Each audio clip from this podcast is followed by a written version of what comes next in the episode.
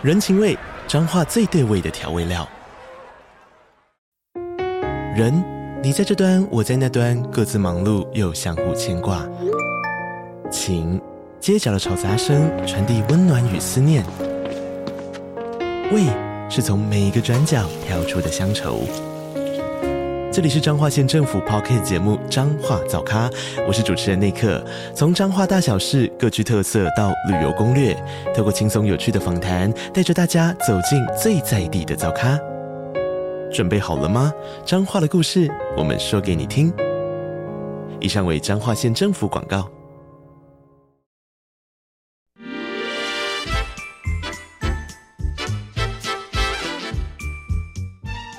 健康的身体，才有健康的生活。名扬扣专业医师线上听诊，让你与健康零距离。Hello，各位听众朋友，早安！这里是 FM 九八点一九八新闻台。你现在所收听的节目是星期一到星期五早上十一点播出的名医昂扣，我是主持人药理诗诗。今天的节目呢，正在九八新闻台的 YouTube 频道直播。欢迎你来到我们的直播现场，在聊天室随时都可以做线上的互动。今天在半点之后，我们也是可以开放 call in 的。好，这个终于过了元宵节，大家在上个礼拜呢，虽然纷纷已经返回了工作岗位哦，但是很多人还是觉得，哎，年还没过完。对对，但元宵节之后呢，真正要上班了。对，也许有些人就说：“天哪，怎么不想上班？这个心情没有准备好。”所以，我们今天来讨论一个蛮轻松的话题，嗯，就是收假症候群。我们欢迎亚东纪念医院精神科的潘怡如潘医师，医师好，大家好，是潘医师早安。早。这个过年之后，我们在门诊上面常常看到的是哪一些状况呢？其实我觉得一般。呃，倒没有说是在过年之后的这个收假症候群，我倒觉得这个有时候我们学生放这个寒假跟暑假这种、哦、假期之后的这种收假症候群，会感觉比上班族还要明显。似乎是因为他们的假期时间再更长一些，可以这样说，对，完整的放假。对对对，完整的放假哦，然后从完整的放假中又要返回到比较长时间的上课，嗯，也许心情上就比较困难。而且有一些学子，他们是呃，例如说是外地学生，嗯，他还不只是返回学校，他可能也是，例如说离开家里，是，然后可能是呃，就是往返在两地要处理，嗯、例如说居住的问题，好租屋啊等等。那个生活的变化会更大。嗯，那不过刚刚诗诗讲，这个还是个很重要的问题，而且这个收假症候群其实不止于像是过年这种，哎，好几天的假。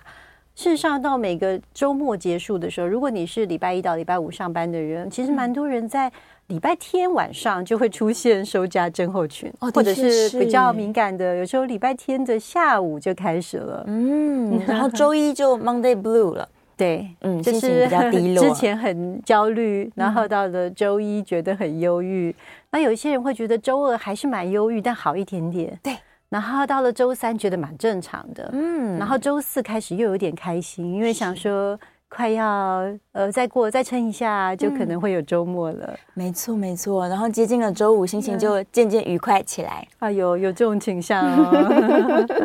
是这样，我们可以嗯，怎么样去分析如此的心理状态？是说他真的那么不不适应工作吗？或者也不一定，他可能也是热爱热爱工作，嗯、只是可能在工作状态压力比较大，在假日的时候可以自由安排时间，是这样差异性造成心理上的变化。我觉得应该多少是压力有关吧。嗯，好，因为有时候我们不一定不是热爱我们的工作，你也蛮想去的。可是他跟呃，例如说你这样讲好了，同样从事这个工作，是呃，它本身就是充满了呃挑战。好，然后如果你最近的状况已经觉得比较疲累不堪，嗯，好，想到说我这时候这么疲累了，还要去增加，还要去面对这个压力的时候，我们人就会有一种很先天的自我保护的。这功能就有点像他不想起床啊，然后不想去面对啊，晚一点再去面对这样子的一个情况，就有点像拖延症了啊。他其实还是会去的，会的。哦，那我也有见过在呃，其实是非常认真负责的人，但是他到礼拜一早上，他总是会请，例如说一个小时的假，嗯，他可能自我调整怎么样都起不来，或就是不小心他就是。最后终于说服自己，是，但是其后那个礼拜二到礼拜五都是工作的非常认真。嗯，那呃很难说，你如果有哎礼拜一不想来上班，就代表说啊我非常讨厌我的工作。嗯、我觉得也不一定哦，可能刚刚诗诗所讲的，你的工作还是带有某一些压力或者是挑战性，是。好，然后在你身心状况还没有准备好的时候，你会觉得这个 too much，好像太多了，嗯、我可能会承受不了，因此会想要慢一点去面对它。啊，是就需要给自己更多的时间，对，去进入不同的状态，那或者是一直在床上挣扎，嗯，最后终于啊，算了，投降，我还是得去，要面对。对，就他其实经过一种挣扎，内心的、身体的，最后还是勉强的呃去面对。对，但很多人可能会想说，那我是不是因为我不够喜欢我的工作呢？或者是说在工作上的成就感不太够，所以我才会这么抗拒这件事情？嗯、呃，通常如果是呃。像刚刚诗诗所讲的这种情况的话，那我想就不止礼拜一啦。对，应该想每天才对，应该是会每天都觉得非常的不想要去，嗯、而不是因为呃一个这样交接从从假期到我们工作的时候的一种心态自然的转换，是，而是或许这个工作当中潜藏着某一些你所不喜欢的部分，嗯，会让你真的非常的痛苦，不是只有一点点不想去。对，是非常不想去。对，有可能有这样的现象。嗯，是。但是究竟我们在这个就说上班族好了，大家就处在工作可能要很长的时间嘛，也许三四十年。嗯、对，对于上班族来说，究竟他在选就是工作的期间，会不会有某一些事情是他必须要提高警觉的？如果没有注意到，会不会造成一些长期的身心状况？嗯嗯，你说长期的身心状况，那有一种就是说，例如你选择的你在职涯的选择，就是说职业生涯的选择，选择了跟自己的个性哦特别的有冲突的，嗯，这样子的一个职业，哦，那或许你就会呃常常面临这个天人交战。是，例如说有一些人特别的内向，可是他可能需要的工作就是每天跟非常多的人。呃，不只是交际啊，而是可能要处理一些比较大的呃各种需求。嗯、哦，那他可能在身心状况比较疲累的时候，他就会感觉到我真的是太累了，是因为那个跟他的本性有比较大的一个冲突。嗯，个性上面对也是有一点点差距的哦。嗯，没错没错，能力上面倒是不见得。我觉得有时候啊，工作呃，也许你感觉你本来的能力好像有一点点不能胜任，但是这样会带来挑战。所以某一些人其实对于稍微无法完成的事情，是觉得说，哎，那我可以继续努力往前进的。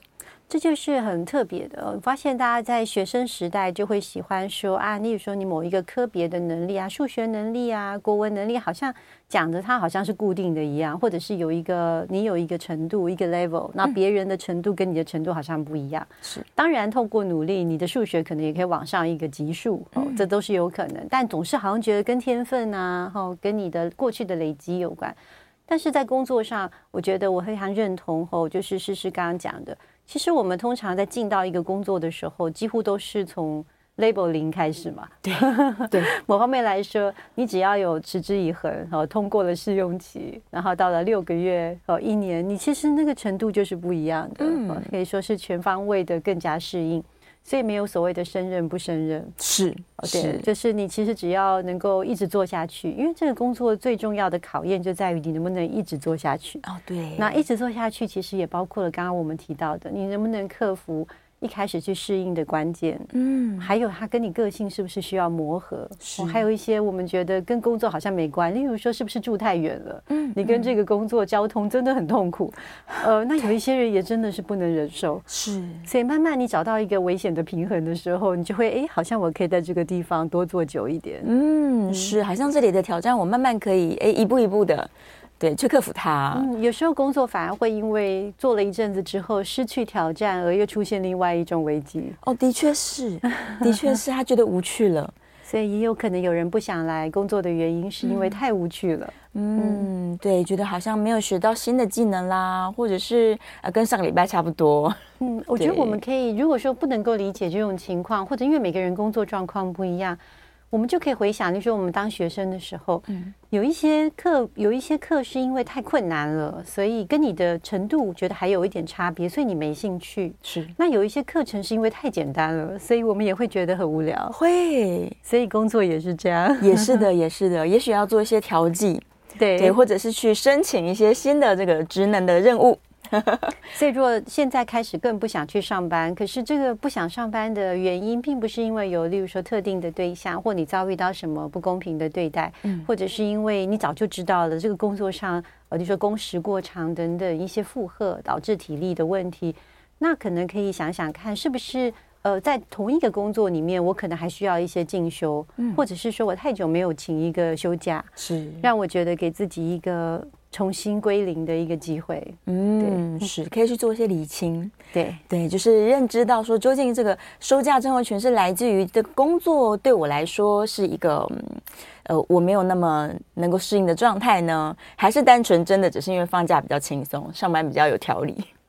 对，就是嗯，有一些人说，你的放假放的越爽，就是很开心，嗯、你就会更觉得落差很大，是吗？有些人是的。对，但是我也看过一些比较特殊的案例，是他们在工作上面是非常具有执行力，嗯，然后你感觉他好像很热爱他的工作，但是过了一段时间，他就会说：“我需要放个大假，然后可能跑去欧洲，嗯，半个月再回来。”但他回来还是很热爱吧？还是热爱的？那这样应该是没问题。对，这样的就没问题。做什么事情都全力冲刺，嗯，有这样子的一个个性是，就是像这样的对象也是有的。那他们可能会在返回工作岗位的可能一两天前。的确是会说天哪，我要回去工作啦！你以为他有休假症候群，但实际上没有，他们也是很投入工作。呃，其实我有看到非常多全力冲刺型的人，好，他们在处理的方式非常有趣。他们并不会给自己一两天，然后来休假。他应该是假设他是隔天的，例如说当天的早上八点或九点要上班。他可能是凌晨的飞机才到台湾，嗯，因为他会把一切事情都压到最满，包括是呃，我的放假也是要运用那个时间到极致，对，而且所以我觉得通常他会觉得这样他更没有休假症候群，因为他没有时间。心里去对 做太多的琢磨，他很累，但他那时候有点亢奋，他立刻来上班，是马上投入工作，对，马上投入工作是我常常见到这种凡事都全力冲刺的人的一个特色，嗯，蛮有意思的，对对。那有休假症候群的人，嗯，他们通常会是在什么样的心理状态下？例如像我们刚刚提到，他可能推迟上班时间，嗯，对，或者是在上班的第一天，可能心里就是 忧郁。其实我有见过那个休假症候群，就是有。呃，他真的觉得这个工作太可怕了，但他又非要面对，就是压力很大。通常这种情况会出现在什么时候？就是大家都知道，我们有一些实习的机会。通常我们是很年轻的时候，我们还没有进入一个领域，我们会做一些 internship，哈，就是，但是那个工作跟学生是真的蛮大的不一样。然后有一些 internship 必须要自己去负责某一个，呃，算是一个计划吧，或计划案。然后，或者是你快要得到一个工作，需要去面试等等，那那个真的是对一个新鲜人来说是一个非常大的一个压力。可是他那阵子是需要去上班工作。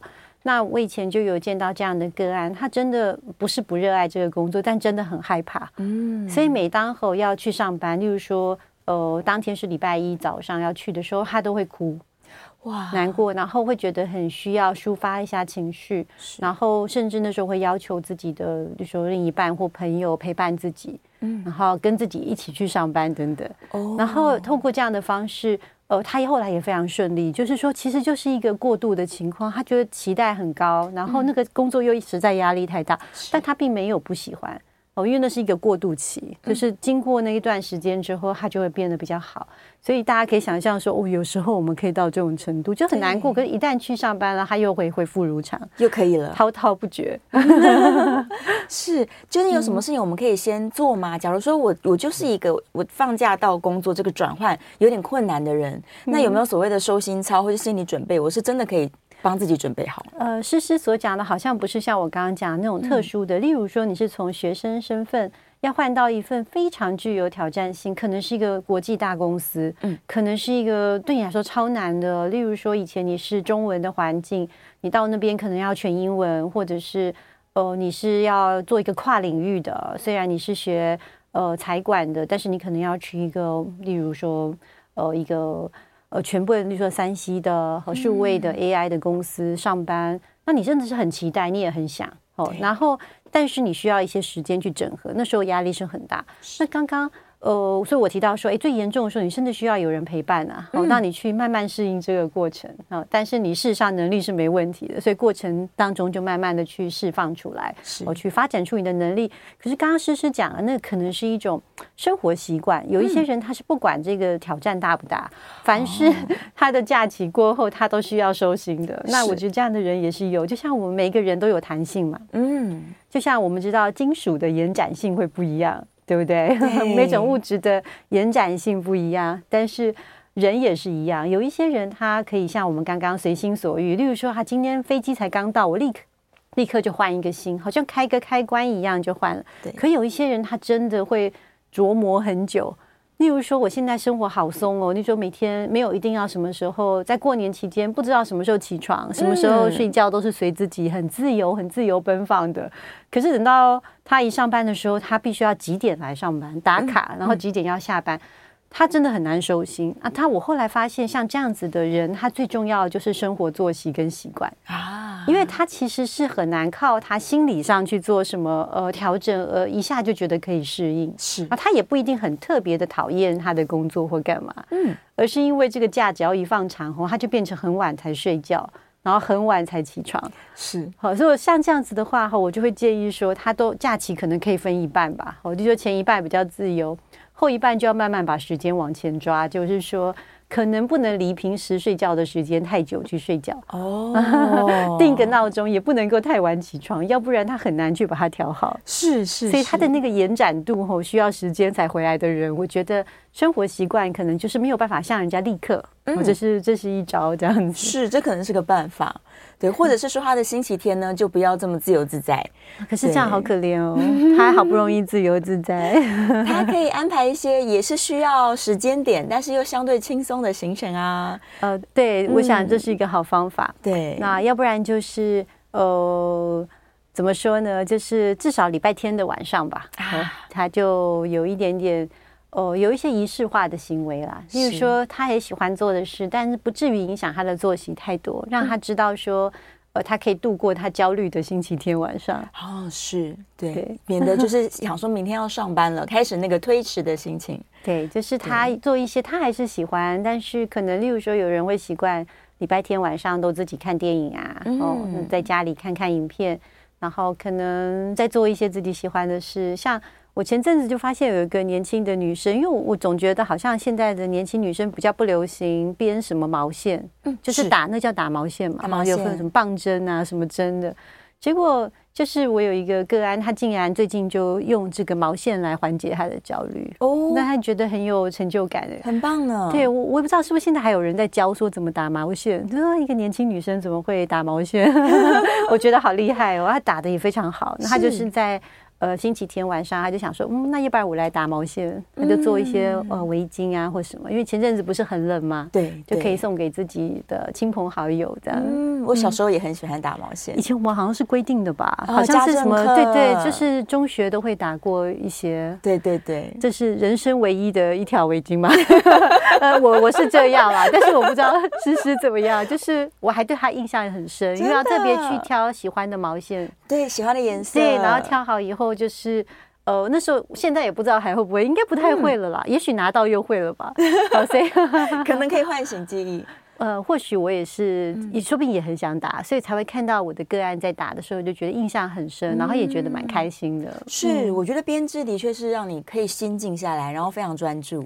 而且好像跟我们一般在划手机是不一样的。嗯、有时候我们有像有一些个案失眠，他会一直划手机，那也会暂时短暂，就是说看一些比较有趣的视频啊，会让自己好像也转移了一下注意力。对。可是那种情况跟那个心真的完全安静下来，还是有一段差距。嗯，不太一样。对。对，我觉得大家 都可以试试看画画啊，像我们刚刚说编织啊，然后像我是做瑜伽啊，嗯、其实都可以就是抽离一下这个放假跟划手机的心情。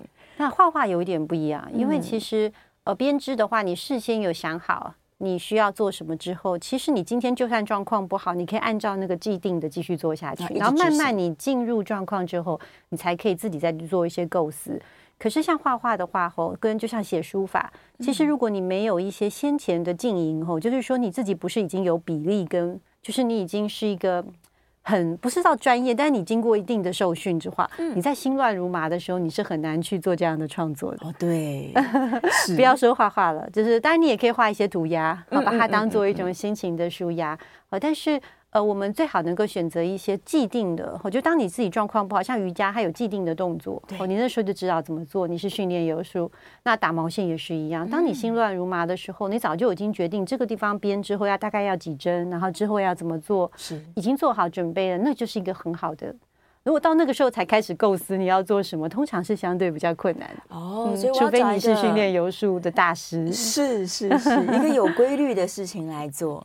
对，就是你已经知道怎么做，嗯、然后那个东西它本身还是对有创作性的，不是让你需要只要机械化，但是它是在一开始它有机械的部分，嗯，然后呃等到你哎心理进入某种状态之后，你还是可以从事一些创作或者是自己的。嗯呃，自由化的部分，好，我想这样是会最适合的一个活动。的确是，嗯，对，像我最近就很爱写书法，买了字帖。那你就是属于大师型。没没没没，买了字帖之后发现，哇，字帖有点困难，因为它要画好格子嘛，有一些规则。呃、像我想要学瘦金体，嗯、呃，他就在那个格九宫格里面跟你说，你第一笔要下哪里，第二笔要下哪里。我突然之间觉得，哎，这跟自由的写不太一样。可是有时候我们在刚开始的时候有一点不自由，嗯、反而是会减轻我们的焦虑啊，因为有规则可以遵循。但是如果你真的是一个就是被不喜欢被框框架架的人，嗯、那你可以把这个缩短这个历程，例如说。哦，你可以啊，试这样一次之后，就慢慢按照自己的意思去，嗯，去写，再发展出来。但这个通常写出来就是属于你自己独创的瘦金体了 就不会是真正的瘦金体。对，就不是宋徽宗的瘦金 体了。真的，就是在就是湿湿体，湿湿体修改过。人家不是都有晶晶体吗？你是湿湿体。我昨天还发明一个新的字呢，呃，是什么？分享给大家。天哪，嗯，是什么？就是一个爵士的爵，其实底下是呃右边是寸嘛，右下角是寸，但是爵士里面又有很多即兴的成分，嗯，所以我就直接把底下改成了即兴的即。OK，就是一个变成是一个字嘛，对，变成一个字，或者是鸡这个字，对，也不错啊。就这样大大的写完一个字，心情很好，得到舒压了，感觉上。就是有一点点武则天的感觉啊，是吗？他不是也喜欢造字吗？你那个字也写的蛮像的，得到了一个造字的快乐，其实这是不错的。对，而且也可以算是，其实有时候有些我们在签名啊，或者是什么，像未来如果你要做像爵士的演奏，强调它是一个即兴的时候，你就可以使用这个字，也是挺好的。对，发明了一个新的字体。对对啊，我觉得好像在这个上班的前一天晚上，如果来一些小小的成就感，蛮好的。它可以让你准备进入工作状态。呃，如果你的你特别是你的工作，如果本身带着一点呃创造性，嗯，呃，例如说是艺术啊，或者是什么，那。其实是不分呃不分什么时候都可以从事这个即兴的创作，嗯、是。对，那也不会只有礼拜天，应该是随时都需要这样的成就感。对呀、啊，给自己很多很多小成就感，我觉得那个心态上准备就会一直在状态里，因为你会觉得自己为什么成就感很重要，就是你会觉得自己是完全胜任你的工作，嗯，这种压力就会少一点。是是，所以我觉得大家可能还是要把这个舒压做好啊，嗯、其实就可以让自己的弹性也许再高一点点。呃，是弹性永远是最重要的。嗯嗯，各种转换在各种角色当中，延展性嘛，对，延展性，没错。或是干脆每天都有一段一段时间就是假期，有一段时间就是工作，这样你每天都小小的调整，感觉也是蛮不错的。对。对啊、非常重要的建议，嗯，也是一个很好的策略。好，我们准备休息一下，广告之后回来呢，继续来聊我们这个收假症候群哦，是不是对你也有一些影响呢？也欢迎大家准备 call in 进来喽。欢迎回到 FM 九八点一九八新闻台，你现在所收听的节目是《名医央叩》，我是主持人药理诗诗。我们再次欢迎亚东纪念医院精神科的潘怡如潘医师，诗诗好，大家好，耶。Yeah, 我们来看一下大家线上的问题哦，这个电话可以开放 call in 了。哎，刚刚锁票的是八三六九二六九八，我们的 call in 专线是零二八三六九三三九八哦。想要 call in 的朋友可以打零二八三六九三三九八。好，我看看我们大家线上的，嗯，哎，燕良就刚好讲到啦，就是像意志力的部分，如果你上班，嗯，大家是不是觉得收假症候群跟意志力有关系？我觉得不见得耶。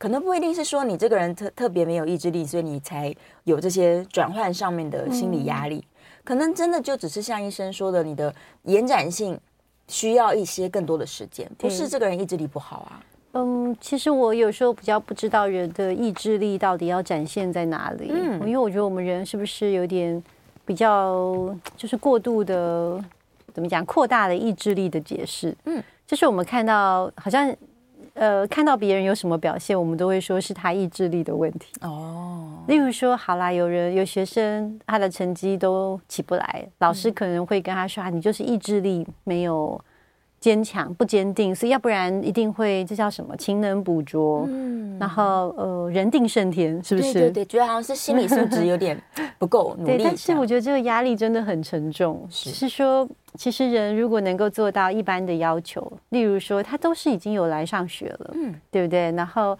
呃，他也是按照老师的规定写完作业，甚至还复习了。是，那我们最多，我们他也许不是意志力的问题，大家应该想说，也许他应该有方法可以调整。嗯，因为很可能是技巧，很有可能是他过去在这方面的实力可能还不太够，需要一段时间去追上。是，而不完全都是因为你意志力不坚强。嗯，因为我们知道，他就算咬紧牙关一直苦读，以现在的这个呃行业的竞争的。呃的激烈程度，或者是在学业也竞争很激烈的程度，都不是一个人刻苦咬牙，他就一定能够飞黄腾达嘛？是，应该是这样吧？对不对？没错，并不是像以前一本课本或者教科书，从前面念到后面，后面念到前面，一直反复的念，那你就会、嗯、一定会变得很棒，这样不一定。所以现在的状况里面，真的很需要一些弹性，而不是呃事事我们都用意志力去。呃，去给别人做一些怎么激励吗？还是打压？啊、激励兼打压，这一点点的压力。对对，然后意志力如果不足，就是其实就是常见，大家会说什么草莓族嘛，就会说、嗯、啊，你这样是不是意志力不足？好像有点类似这个意思。哎，稍微有点对。嗯、尤其我其实听到很多朋友，他们很讨厌被人家就是贴上这种草莓族的标签。应该没有人想要被贴吧？没错，你我不要说，因为我们可能年龄比草莓族的同学就是来的大。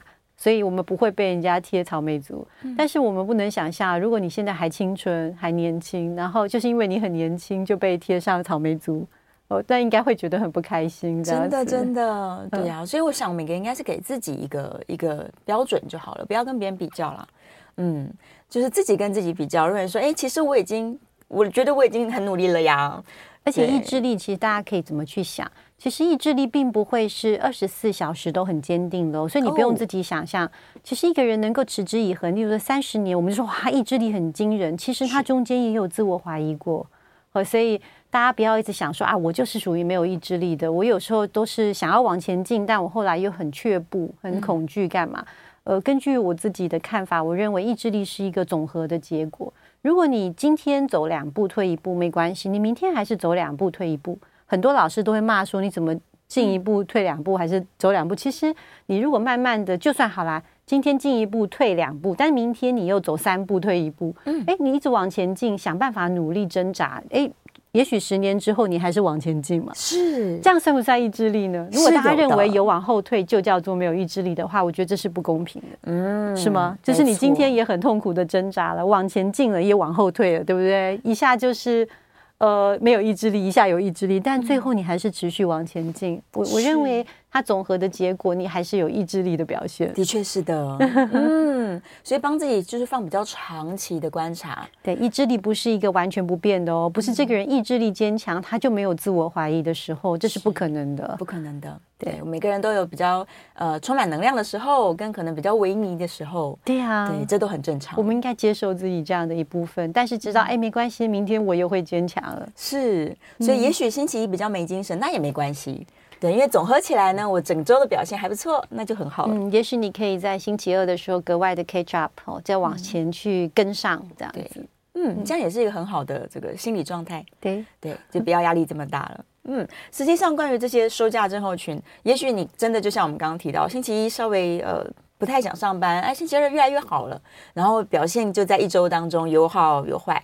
总结来说呢，还是蛮愉快的，那就没什么大问题。嗯，但另外一种人，就像我们节目一开始就有提到，他真的不喜欢这个工作，他在工作上也许遇到一些真的无法克服的问题啊，或者是被同事霸凌啊，那这些无法解决的压力累积，日积月累，哎，是不是？的确，他需要考虑一下，说我究竟是要调整换个工作，嗯，还是说我需要求助，我需要来跟心理医师求助呢？嗯，呃，其实我觉得大家心里不要觉得说你这个答案就是要去问别人，嗯，哦，因为有一些人他面临了这个工作好久，或者是某一种生活状况已经很多年了。他很挣扎，但他还持续在这样做。我在想，他内心一定有一些原因促使他这样子去忍耐。因为你如果那么不想做这个工作，可是却做了三五年，觉得状况都一样，那一定有不得已的原因。哦、嗯，例如说，呃，也许你的状况你必须有现实的考量。我觉得说这份工作对你很重要。哦，也许是收入，也许是他有其他的福利。是很重要的。那你经过自己的思量以后，决定是要忍耐，嗯，好，所以我我觉得我们一般不要劝大家说你就呃一定非得辞职，是好，因为他一定有自己的一个考量。每个人都有自己选择，例如说即使很痛苦，我还是要做这份工作的这样子的自由意愿。好，我我觉得这是一个他必须要想，我是自己决定我想要这样做。但还有另外一种情况是，他这份工作做是蛮痛苦的，那但痛苦到临界点的时候，这份工作的好处已经被抵消了。嗯，哦，这个时候我觉得他是可以考虑转换工作。哦，因为其实还有很多，说不定是类似的，或者是好处少一点点。呃，但是坏处少很多的，呃，一个工作，那他还是有这个广阔的世界在外面可以让他选择的。嗯，是是是，我也有真的看过，就是上班族在办公场所崩溃的情境。对，是的，嗯，那如果他已经时常必须要濒临这样的崩溃状态的时候，嗯，可能就像医师说的，他也许可以先呃寻求一些专业的帮助，嗯，然后专业的的分析之后呢，也许也会给他一些建议，嗯。嗯其实，呃，一个人在哪里都可以崩溃的。我就是他在职场崩溃，真的也不能代表说他的压力都是来自于职场。我知道人的压力很多，有可能是真的家里发生太多事，或者是感情等等。哦，但是他的确工作也是他一个压力。那我觉得我们大家尽量可以用。呃，比较平常、比较包容的心去看，如果有同事这样子就崩溃了哈，在合理的范围内，我们也是尽量的去协助。嗯，哦，也许他真的是需要暂时休假，那也许他是希望有人跟他讲讲话啊，的确是。那或者像诗诗讲的，其实当你如果通知，尤其是多重压力，不是只有工作，然后也不是一个简单的解方，说呃你就按、啊、就辞职好了，或者是说如果你工你上学很痛苦，你就说你就休学好了。或者是说，如果你婚姻很痛苦，你就说离婚就好了。其实人生并不是什么事情都可以这样子，呃，说好像做一个决断，然后就每一个都解决掉，你就真的会很快乐吗？嗯，有时候不一定。当你面对的是很多重压力的时候，我觉得不要不要去奢望一个很简单的解脱的方式，反而是去跟人谈谈。然后，诶，也许你的情绪得到一个出口，你就会发现许多的问题后，它并不一定要急着得到一个解答。哦，是是这样子。所以这个时候，我觉得像心理咨商或是心理治疗等等，都是大家可以考虑的。嗯，当你面对的问题实在太多。而不可能总是跟朋友谈，因为朋友也有很多的事情。是，然后家人谈的时候，有时候会有矛盾哦。因此，我觉得寻求专业的协助，在这时候就分叉非常的重要。因此，如果大家在职场或是在学校有发现有这样的同仁或或者是同学，我觉得我们就可以给他这个建议啊，也许也可以陪同他。对，因为这其实是一件很每个人都会遇到的，因为谁没有崩溃过呢？没错。但是你崩溃，你为什么会崩溃？一定是因为生活的不止一个层面同时出现一个问题，是让你觉得你可能无法独立去呃寻求一个好的解决方式。这个时候就需要。外界的来给予给予一些协助，嗯，是，可不可以传授大家一些技巧？就例如你可能真的朋友想要跟你诉苦了，那通常我们都会说先处理情绪，再帮他分析事情，嗯，这是一个正确的逻辑吗？先处理情绪，再帮助分析。嗯，嗯，我觉得如果你的朋友已经崩溃了，对，那但是他在崩溃的时候却会想到你，嗯，代表说你真的是一个很值得信赖的人，是那。他崩溃的时候，你能做什么呢？你就陪在旁边，这样就好了，就好了。对，就陪在旁边。嗯，对，你可能无法给建议，因为我刚刚有提到嘛，嗯，就是你的朋友自己也是一个懂事。如果他是一个大人，好了，就是他具有自己自己的判断。你又发现，有时候我们给他任何的建议，哦，那你的朋友都会打回票。没错。他说：“可是怎么样怎么样？”你就会觉得很挫折。其实，呃，你可能知道，就是哎，你你你只要保持着你理解他很痛苦的经验。对，这样就好了，因为他其实是需要你说一直讲一直讲，到最后你可能不能给他的协助，也是在于你没有那么多的时间陪他。是，所以你会有点担心。那我会觉得你给朋友的建议应该是，他如果还暂时不想要找专业的，呃，例如说咨商或心理或者是怎么样子的人员来协助他的话，那我觉得他至少要有三个以上可以陪伴他的人。哦，对，这其实是一个比较确实的，就是如果找不到你，那他还有没有谁另外两个朋友或两个亲人是他可以相信也愿意听他说的？那我觉得其实如果找到三个人。通常都可以度过一个短期的危机啊！哎，这是非常非常好的建议。对，就是你千万不要只有自己一个人，因为有时候我们大家都忙，是你也很愿意去帮助他，但你总有必须要做工作，或者是就像举例，现在现在不是在直播吗？是，这时候你朋友如果有什么事情。他需要 call for help，可能没办法及时的去给予协助。没错，所以一个人在要短暂的度过危机，你想帮助他的时候，你可能没办法督促他立刻去寻求专业的，或是心理咨商，或者是我们精神科等等的协助。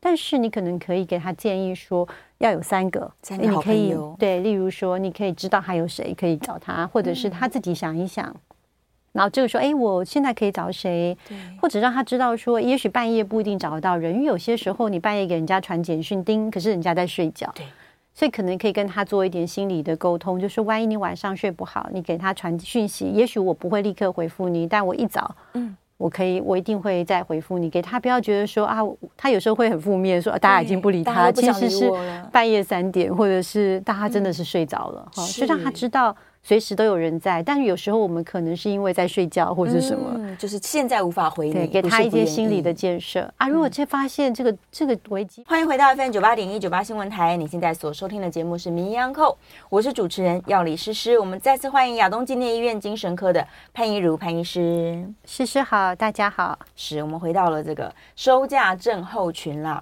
哎，我刚我觉得刚刚这个潘医师的建议非常好，就是假如朋友他真的有一些心理上的压力，然后你也。不能够随时随地成为他的一个支援的话，让他可以分散一下，可能有三个以上的倾诉对象。对，有一个可以 call for help 的对象。当你要寻找协助的时候，嗯、你心里至少要想到三个对象。嗯，有三个电话是可以的，这样会让你产生一种安全感。嗯，嗯一个小小的技巧。对，没错。对呀、啊，那身为朋友的我们，是不是也需要注意一下自己的这个能够接收负面能量的程度？嗯嗯，我觉得当朋友的人真的也蛮不容易的。但是有时候我们跟一个嗯需要援助的一位朋友讲完之后，我们可能没有注意到，我们让他感觉更沮丧了啊。就是假设我们表现的好像我们，因为大家都是蛮有能力的人，所以你的朋友才会找你嘛。好，可是如果你表现的好像他不管什么问题你都有解答的时候，嗯，反而有时候他也会更沮丧。哦，我们都有时候以为我们帮助一个人就是要告诉他答案，你就怎么做就好了。对，但我发现这个在人忧郁的时候并不是一个最好的。我觉得他平时你跟他的相处是他遇到，假设他是你的前后辈，然后呃以前在工作上他不知道怎么做，你就直接指导他。我想这是很好的，就是等于是一种互相帮忙。嗯，但如果他是一个忧郁的朋友。然后他就讲说，呃，如果什么什么，然后他的，比如说先生的问题啊，他的小孩的问题，或者是他的工作的问题，还是他的原生家庭啊、姐妹啊、父母之间相处的问题，甚至法律纠纷等等。是。那假设你每一个都显示出，都表现出，你可以给他一点点建议，可是可能尽量不要让他觉得说这个东西都是小问题。有时候我们是想要缓解他的悲伤，告诉他说这都是小问题。是，可是有时候我们要注意这个技巧。如果你告诉他这都是小问题，他可能会觉得说，好像对你而言，你的能力比较好，你都觉得这是小问题。可是对我来说，我觉得是天大的问题。嗯，哦，但这种相对的对比会让人感觉更忧郁。是，所以我们有时候虽然希望我们的朋友或是家人，他面对的问题，你希望淡化他的严重性，但是我们采用的方法可能不能说啊，这是一个。小问题，嗯嗯、对，我们可能就算你知道怎么解决，你可能会跟他讲说：“哎，你要不要试试看？”对，呃，这个可以考虑这样做，或是另外一种，通常可以有两种的，让他自己去选，让他维持某一种，呃，怎么讲？呃，一种选择权，一种我们说自己的自我的掌控啊，不会是说你跟他说就只有这条路走，你这样做就对了啦。对，给他一个这个太太直接的、太武断的建议，有时候也可以这样。嗯、但是重点就是不要让他觉得说，哎，你所面对这都小问题，那我所面对的是更大的问题。哇，那如果你要这样讲也可以，你如果想安慰他，但你可能要让他觉得说啊，我真的的确面对了更大的问题，而且我也解决不了。嗯、那这样或许呃还会让他觉得平衡一点。是，就我们两个面临相同的挑战。对，然后甚至有时候同病相怜也未必是不好，就说啊，其实我也觉得这样的问题很很困难。嗯，例如说自己也有一点点经先前的经验，然后后来。也不是说自己多么的英明后就已经解决了，但是可能透过时间后啊，我又呃寻求协助，嗯，然后最后也就是哎，慢慢的觉得比较状况比较好转啊，给他一给他一些觉得说哦，好像跟他状况是一样的，然后嗯，并不是我自己多么的英明，但后来也有一些解方这样子，没错，似乎在需要帮助的这个同事身上，我们要拿出 更多的就是同理啦。对。啦，要站在他的角度，然后设身处地的，呃、对，对，去倾听，对，对，不要去分说你好像是你小问题，嗯、然后你就已经意志力不太能处理，但是我的大问题我都能处理，这样子，对，对，这样就不会是一个很好的这个、哦。然后另外就是，如果他已经采用了某些方法去处理，我们也不要第一时间就否定啦，除非那个问题那个处理的方法是真的很有问题，例如会损害健康等等。嗯嗯，哦呃，因为有些人会说他。呃，例如说他已经都运动啦，好，那你可能不要直接跟他说啊，这个这种问题可能不是运动会好的，哦、你可能说其实运动也是蛮好的，嗯，那你要不要再试试看？还有其他的方式，先肯定他，肯定他的努力，呀，的确蛮努力。如果他状况不好，但还有持续运动，我觉得是代表他的意志力的展现，很棒的，嗯、对对呀、啊，是。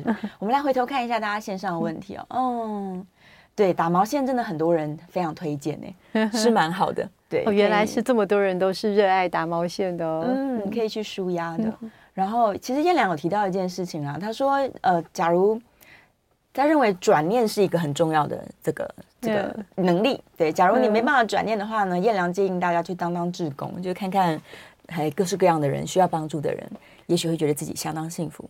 嗯，其实就是扩展自己的人生经验，像有时候我们的确平时生活也有一些不顺利，嗯、那。